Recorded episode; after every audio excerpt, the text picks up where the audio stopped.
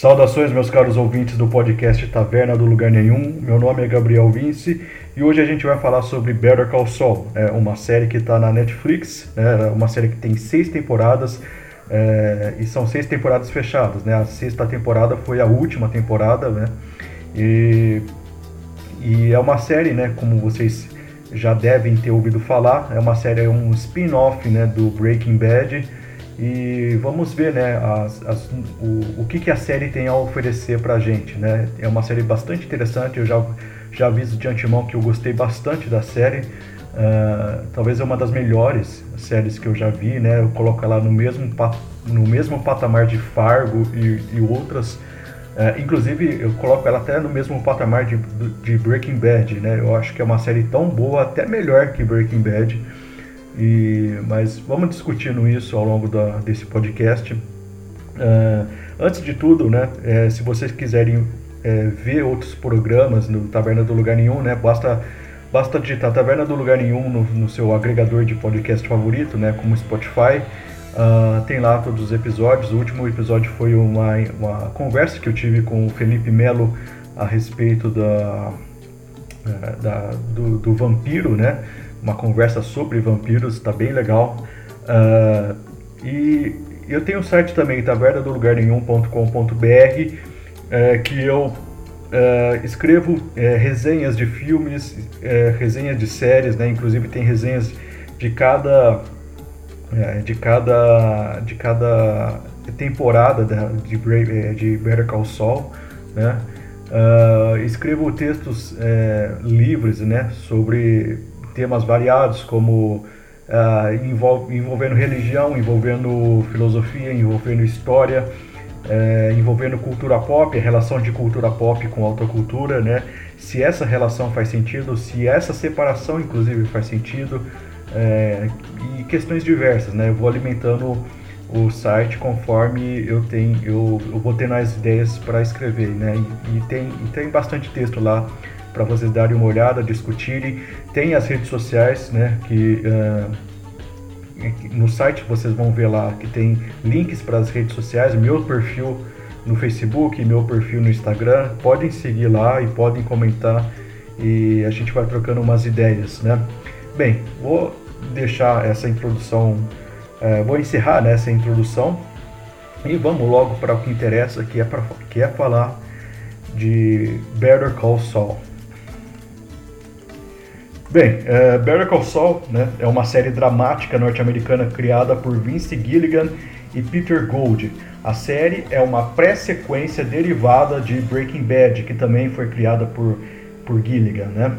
Uh, os eventos de Better Call Saul eles decorrem a partir de, do ano de 2002 e contam a história de um simples advogado chamado James Morgan McGill, ou Jimmy McGill, né, que é interpretado pelo Bob Odenkirk Odenkirk, né? É um nome meio difícil. É, seis anos antes da sua aparição em Breaking Bad, né?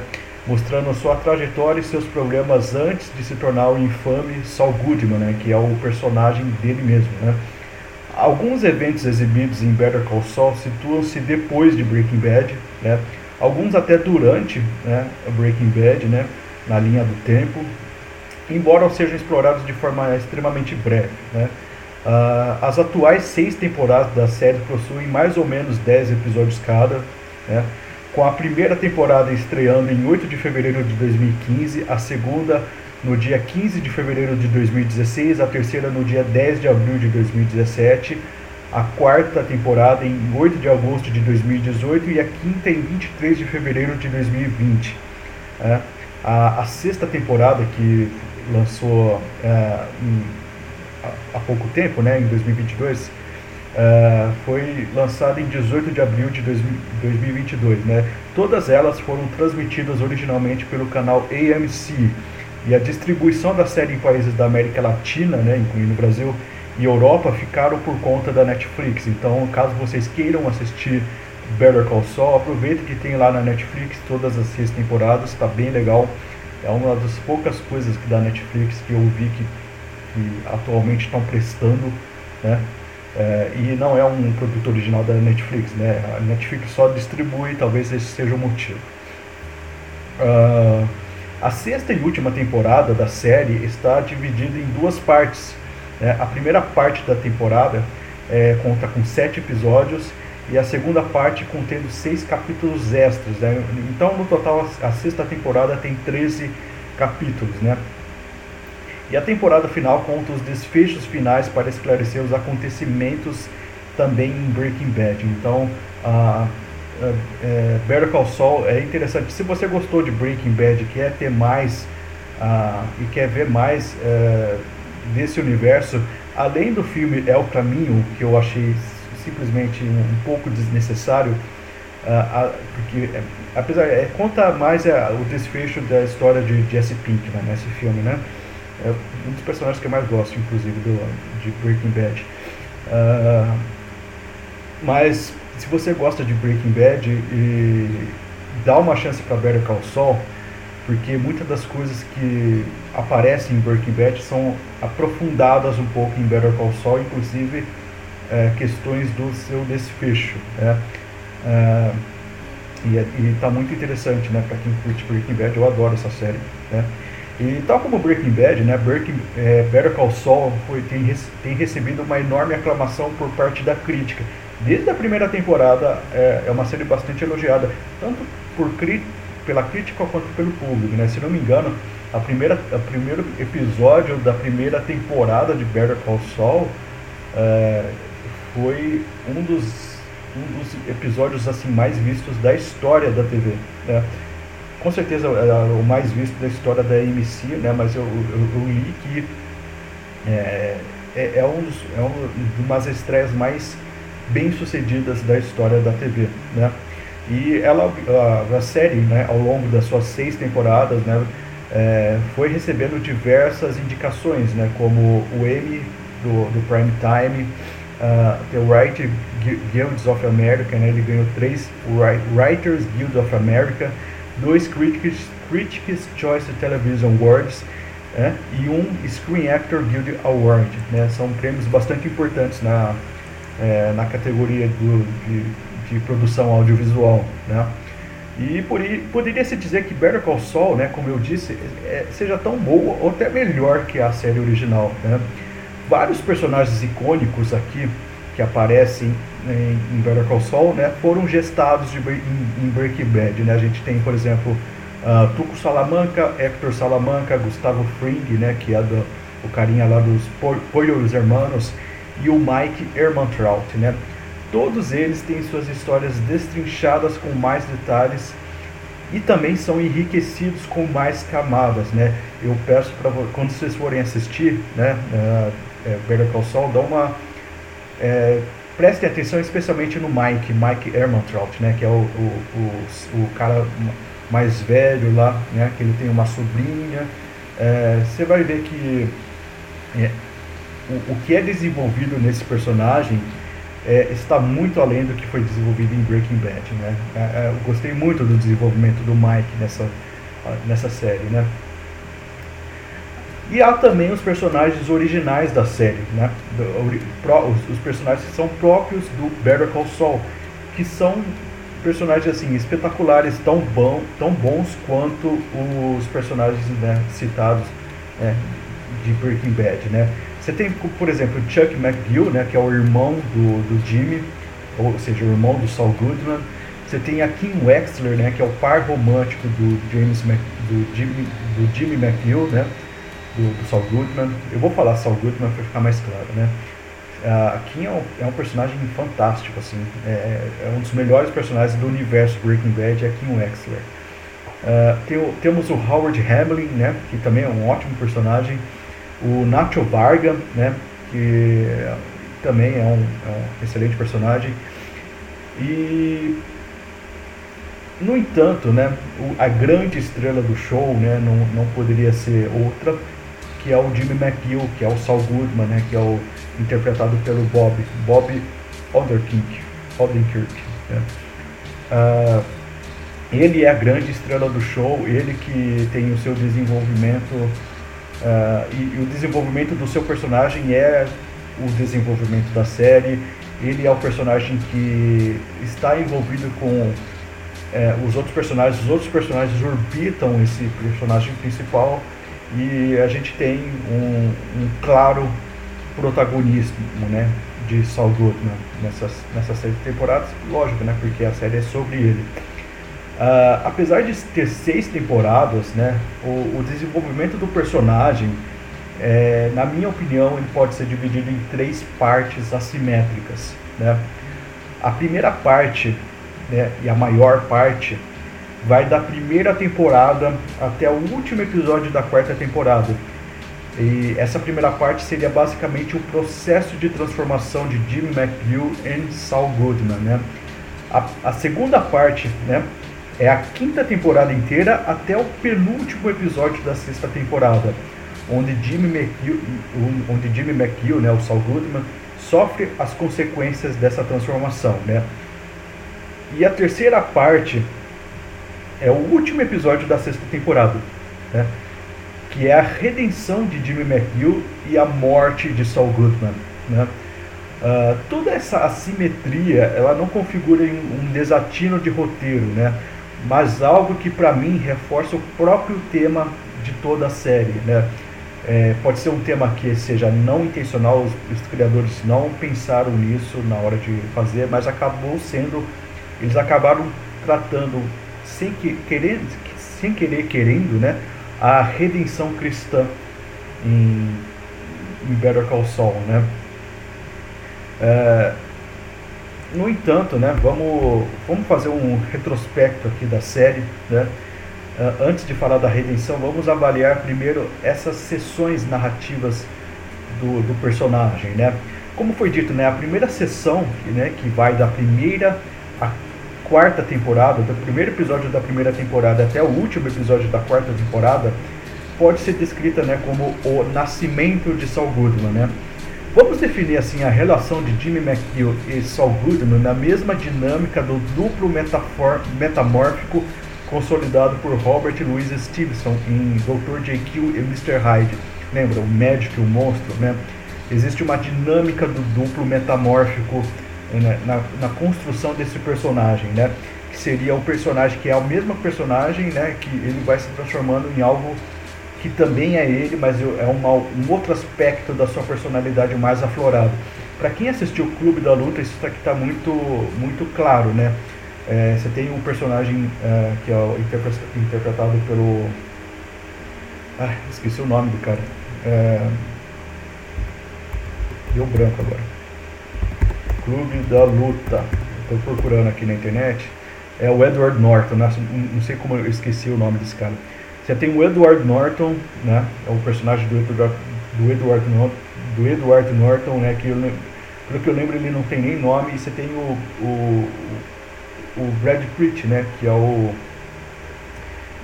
que é o narrador da história também, né? O, é, ambos são o, o, narrador da história, né? Mas um é o ele me deu o branco agora do nome dos personagens. Uh, uh, você tem o Tyler Durden, né? Meu Deus do céu. Então, você tem essa mesma dinâmica, né? Só voltando, desculpem a, a, a amnésia que deu em mim agora, mas você tem o, o, Jack, né? Ele não é um personagem sem nome, talvez seja no livro, eu não lembro muito bem, eu li o livro faz muito tempo. Você tem o Jack, né? Interpretado pelo Edward Norton, e você tem o Tyler Durden, que é interpretado pelo Brad Pitt. Você tem essa ideia do duplo metamórfico, né? Uh, metamórfico pode ser tanto aparência, né? No caso do Clube da Luta, você vê claramente que são duas pessoas diferentes, é, mas é só a imagem, é, você sabe que é o mesmo personagem, né? Você sabe que é a mesma pessoa. E você tem ó, no, no, na, no, no, livro O Médico Monstro, né? Do Dr. J.Q. e Mr. Hyde, também tem é, a mesma pessoa com, é, com, tanto com personalidades diferentes quanto com formas diferentes, né? E aqui você tem o Jimmy McGill, Saul Goodman, né? que são a mesma coisa, né? Quando você vê o Jimmy McGill, você vê é uma pessoa, o Saul Goodman é um cara muito mais espalhafatoso, muito mais com ternos mais, mais extravagantes, e você vê que é meio que um palhaço, né? É um, é um grande... Ele tem cara de, de, de, de, de, de sacana mesmo, sabe? É interessante que é algo que é, esse duplo metamórfico é, é algo que também está muito presente em Breaking Bad, né? Você tem a relação do Walter White com o seu personagem que é o Heisenberg, né? Então você tem essas coisas, esse duplo metamórfico que não é necessariamente doppelganger, né? Que, mas é o duplo metamórfico mesmo nesse, desse, desse personagem, o Jimmy, Jimmy McGill e Saul Goodman, né? Nas duas primeiras temporadas de Better Call Saul, vemos o processo metamórfico acontecendo e percebemos as nuances de sua transição, que são pontuadas por fases mistas. Né? Ah, nas duas primeiras temporadas de Better Call Saul, Jimmy ainda não é o Saul Goodman.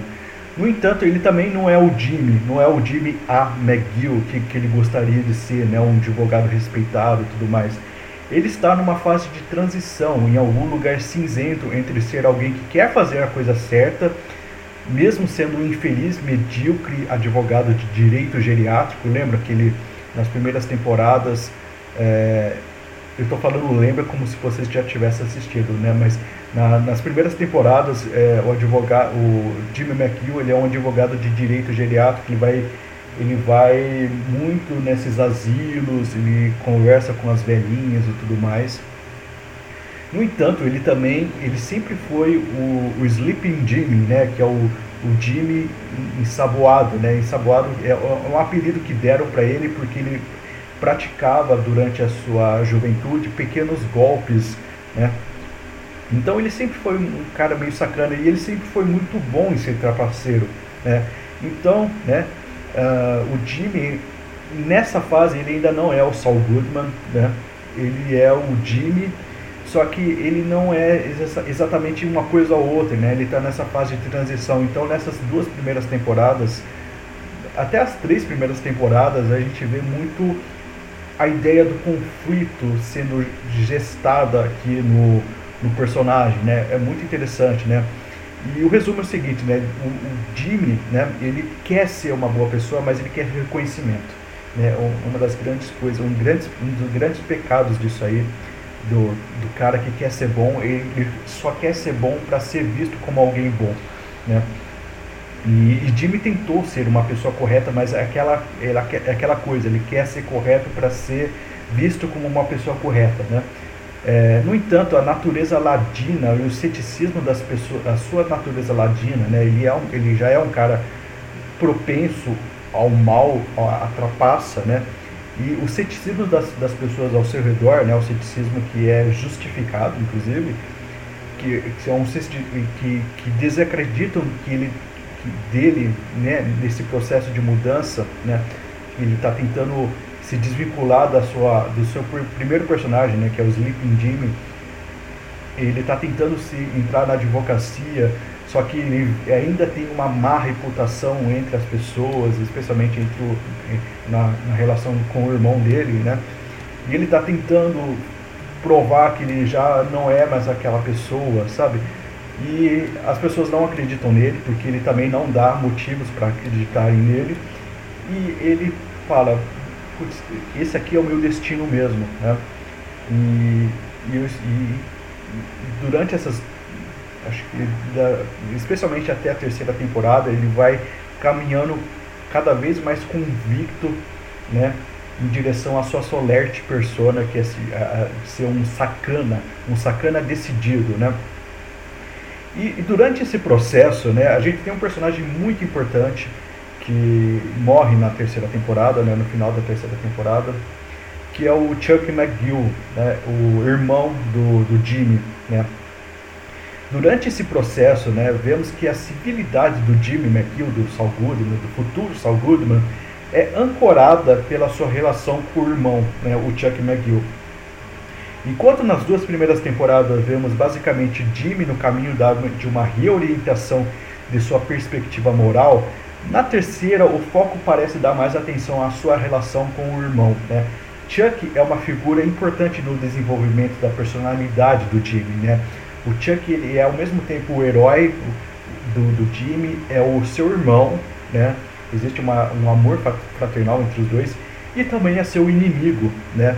Chuck ele é um advogado né? de sucesso que administra o seu próprio escritório de advocacia, né? que é um grande, é um prédio inteiro, né? É a Hamlin e Hamlin e McGill, né? HHM. É, e ele tem um parceiro de negócio chamado Howard Hamlin, né? Que é um outro personagem muito bom. No entanto, é, esse personagem é muito interessante porque ele é um cara, ele sofre de uma paranoia muito interessante. Ele é um cara que é semi-recluso, né? Ele foi se tornando aos poucos cada vez mais paranoico com a eletro, a, com, com que ele acredita que sofre, né? Ele acredita que sofre uma hipersensibilidade eletromagnética, ou seja, é, ele acha que as luzes elétricas, as baterias dos celulares machucam ele, né? E é uma, é, um, é, é uma patologia que ele foi desenvolvendo ao longo dos anos e foi deixando ele cada vez mais recluso, cada vez mais paranoico e é muito, muito interessante, né? E, e Chuck em si ele é uma figura extremamente complexa e ambígua, né? A relação com Jimmy, né, com seu irmão, é uma mistura de amor fraterno e desprezo, né? É muito interessante. Assim como é, existe uma relação ambivalente entre, o, entre a sua inteligência e essa doença mental que ele tem, né? Chuck e Jimmy, né, apesar de serem figuras opostas, né, é, ambos compartilham desse mesmo drama de ambivalência, né? O Jimmy está com uma ambivalência moral e o Chuck está com essa ambivalência entre ser inteligente pra caralho e ser um doente mental, né? O Chuck, né, ele é incapaz de, de aceitar o arrobo de uma mente que seja capaz de vencer pleitos jurídicos formidáveis, adquirir uma cultura assombrosa e que também, ao mesmo tempo, seja capaz de, de ter uma mente como a dele, né, de que, uma mente que prega peça, que inventa doenças inexistentes e coloca ele em situações ridículas e vexatórias, né? Ele tem o costume de sair é, para pegar o jornal. Ele, não, não o costume, né? O Jimmy vai e entrega o jornal para ele, mas tem uma teve uma vez que o, o, o Jimmy cortou relações com o Chuck, né? E ele precisava pegar o jornal lá fora, né? Da sua casa. E, e fora de casa, né? Tem todos os postes com as luzes elétricas e para se proteger ele coloca uma manta espacial, uma manta de, de papel alumínio, que é uma figura, se torna uma figura ridícula, mas ao mesmo tempo ele é um cara muito foda, ele é um cara muito culto, é um cara que, que, que tem o seu nome descrito num prédio, é um cara muito bem sucedido, muito inteligente. Essa ambivalência é muito interessante. Uh, e ele fica falando o tempo todo, né, quando né, quando ele é interpelado, ele, ele acredita piamente que ele sofre uma hipersensibilidade eletromagnética e, e fala, eu não sou louco, eu não sou louco, né? E ele vai ficando, né? Ele vai se tornando louco e o Jimmy vai contribuindo para que essa percepção, ele tem essa percepção, né? A ruína do Chuck na terceira temporada, ela é refletida numa certa ascensão do Jimmy McGill, né? ah, na, existe uma premiação da inteligência ladina de Jimmy contra a inteligência tradicional do irmão, né? E na última cena da terceira temporada, né, acontece uma coisa, é, acho que é a cena mais trágica de toda de todas de todas as seis temporadas é a do Chuck é, ficando realmente louco, destruindo a sua casa e a sua casa pega fogo e ele morre dentro da sua casa, né? Um dos episódios mais, um dos espetáculos mais deprimentes de toda a série, né? E é interessante que a morte do irmão, apesar de trágica e sentida pelo personagem principal, libertou o Jimmy de qualquer ideia de compromisso de dívida que ele pudesse ter com o mundo, né? Foi basicamente a morte do, do, do Chuck, foi a carta de alforria do Jimmy, né? Por isso que eu falei que o, o Chuck ela, ela, ele era a âncora de civilidade do Jimmy, né? Muitas vezes o Jimmy não se manifestava plenamente porque ele tinha medo da, do julgamento do irmão. E o julgamento, os olhos do irmão estavam sempre assim pairando sobre o Jimmy, então meio que constrangia a, a figura do Saul Goodman aparecer de fato, né? Com a morte do na quarta temporada, né? é, vemos que a, transformação, né, que são a quarta temporada é o que acontece depois da morte do Chuck, né? vemos que a transformação de Jimmy McGill em Saul Goodman acontece de forma acelerada, né? O, o Jimmy, né, o Saul Goodman, ele está cada vez mais cínico, mais manipulador e mais desavergonhadamente envolvido com criminosos e, e, ações ilícitas, né? Isso aí, esse envolvimento com criminosos vai ser a sua ruína, né? Os conflitos morais aqui eles são diluídos, né? O Jimmy tem uma relação mais uniforme com a sua canalice, como se já, se já tivesse aceitado de vez a sua, o seu incorrigível traço, esse incorrigível traço de sua personalidade, né? Ele é um cara sacana, ponto final. Né? Ele já assumiu isso e, e sua postura se manifesta, né?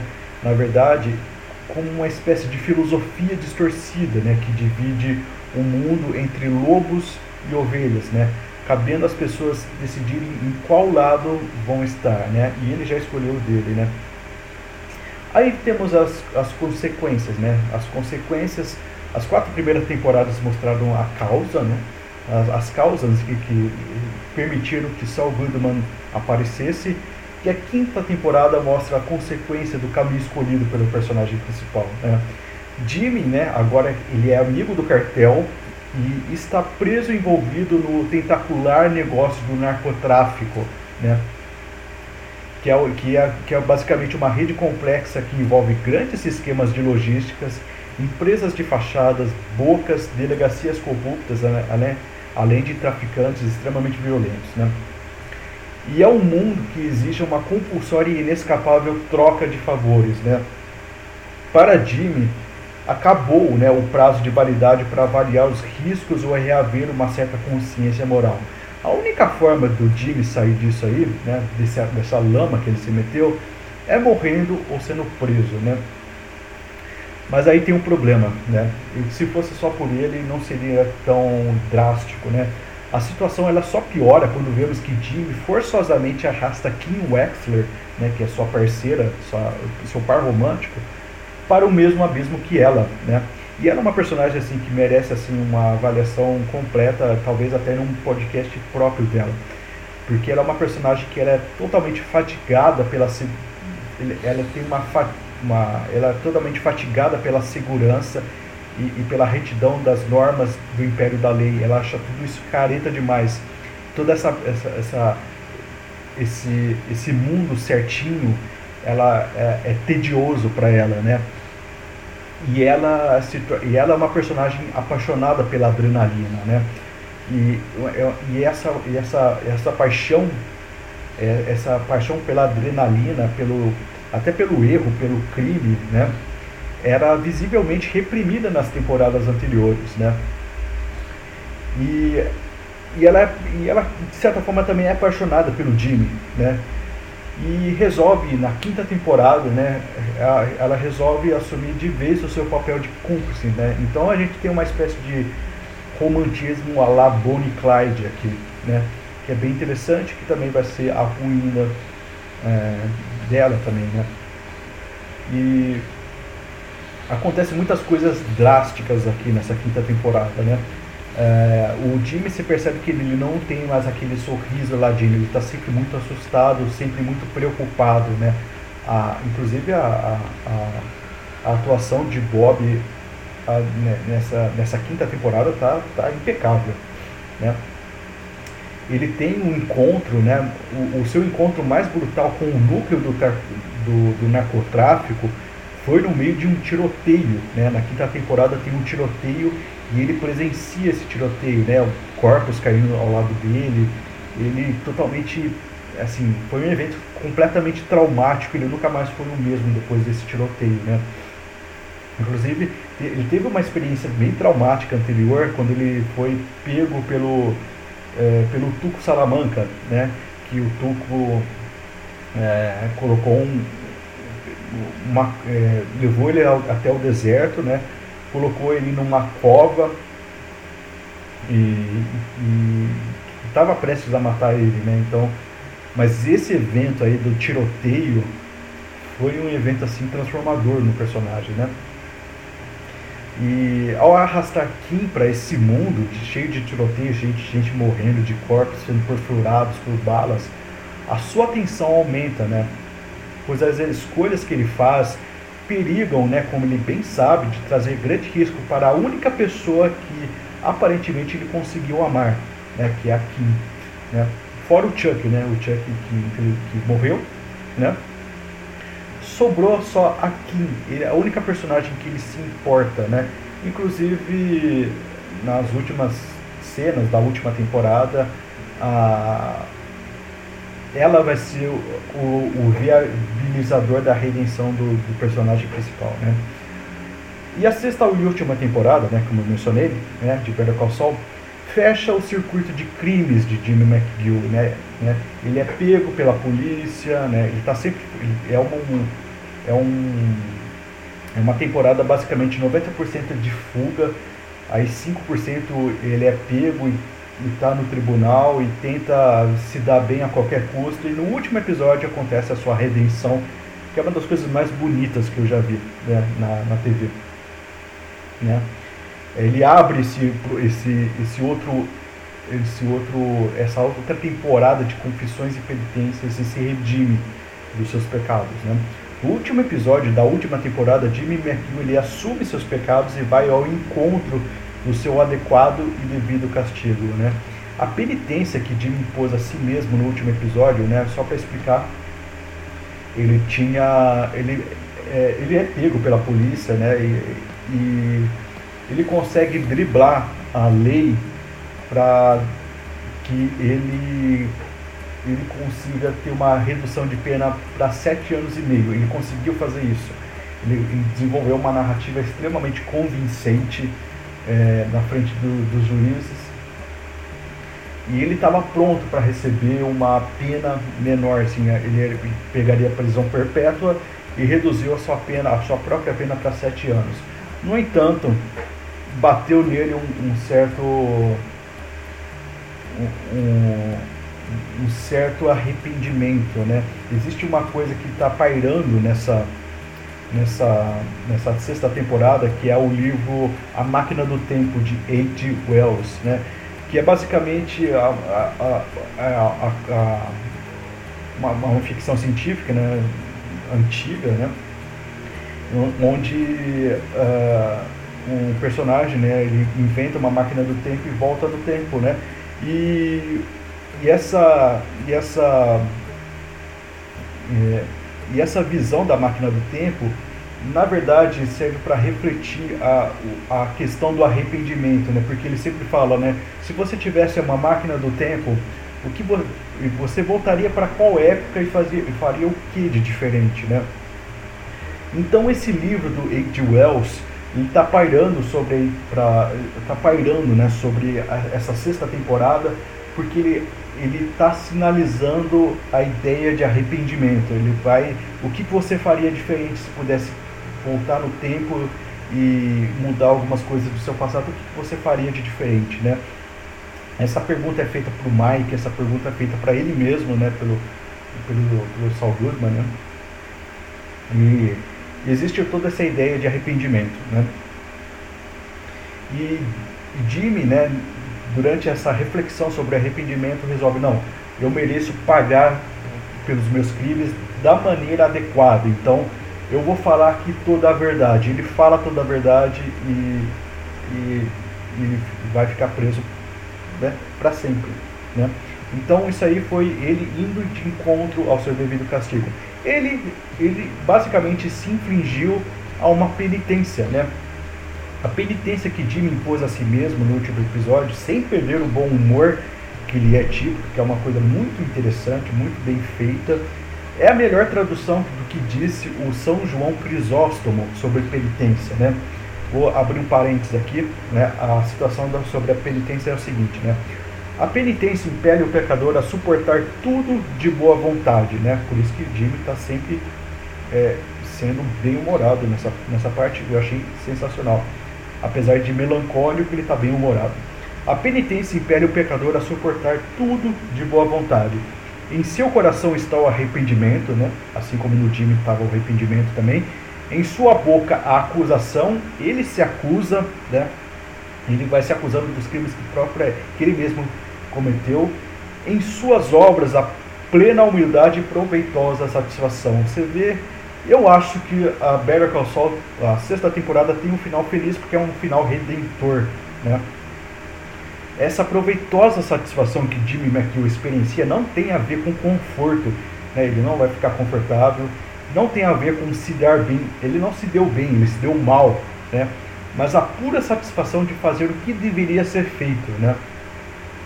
E no fim, né, nós temos a história de uma redenção cristã, né?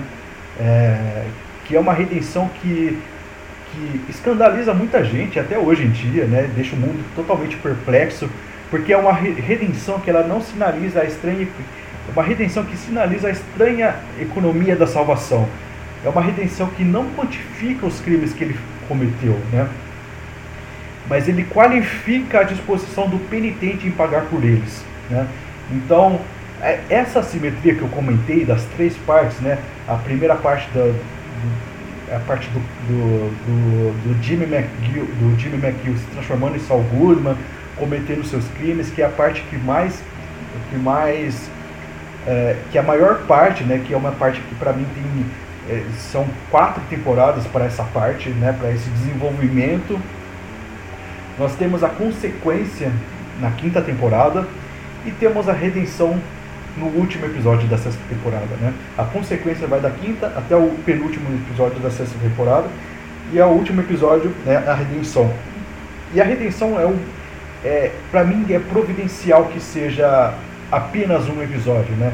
Porque isso aí sinaliza até aquela questão né, de, de é, aquela questão de cair do cavalo que o apóstolo Paulo, né, ele perseguia todos os cristãos e tudo mais, e de repente ele tem uma visão ele cai do cavalo e se converte. É rápido dessa forma, é assimétrico. Essa essa essa essa disposição da, da, da redenção, ela é assimétrica, ela é repentina e ter isso no último apenas em um episódio, na verdade, se parar para pensar, é, é os momentos finais do último episódio que acontece essa redenção. Por isso que eu acho que é uma redenção com uma dinâmica cristã. Isso aí independe de se o, é, independente se o, os autores estavam querendo ou não fazer isso, mas eu notei esse padrão que eu acho muito bom, né? E no final, né? A gente termina toda a série com o Jimmy sendo, apesar de a gente ver o Jimmy fazendo coisas horrorosas, horríveis e sendo um, um sacana, no final a gente termina com o Jimmy é, é, sendo um bom homem, um good man, né? É, porque, assim, é, ele se redimiu, basicamente, né? Gostando ou não, durmam com essa, Jimmy McGill é um bom homem, né? No final das contas, ele é um bom homem, né? E como bem diria D.K. Chesterton, nenhum homem é de fato bom enquanto não souber o quão mal ele é ou poderia ser, né? Então, essa é a conclusão de, de Better Call Saul nas suas seis temporadas. E, bem, espero que eu, que eu, que eu tenha despertado em vocês a curiosidade para ver essa série. E, e se você já viu e quiser comentar comigo, basta entrar em tavernadocaninho.com.br Lá tem as minhas redes sociais, pode me adicionar ou pode colocar naquele botãozinho seguir, porque eu acho que na, pelo menos no Facebook, que é o que eu tenho, que eu tenho mais ativo ainda, é, eu já não posso adicionar mais ninguém. Né? Mas pode me seguir lá, pode comentar, as postagens estão públicas. Eu gosto muito de conversar sobre esses assuntos, de fazer essas viagens e espero que vocês tenham gostado desse episódio. E é isso aí. Fiquem com Deus e até mais.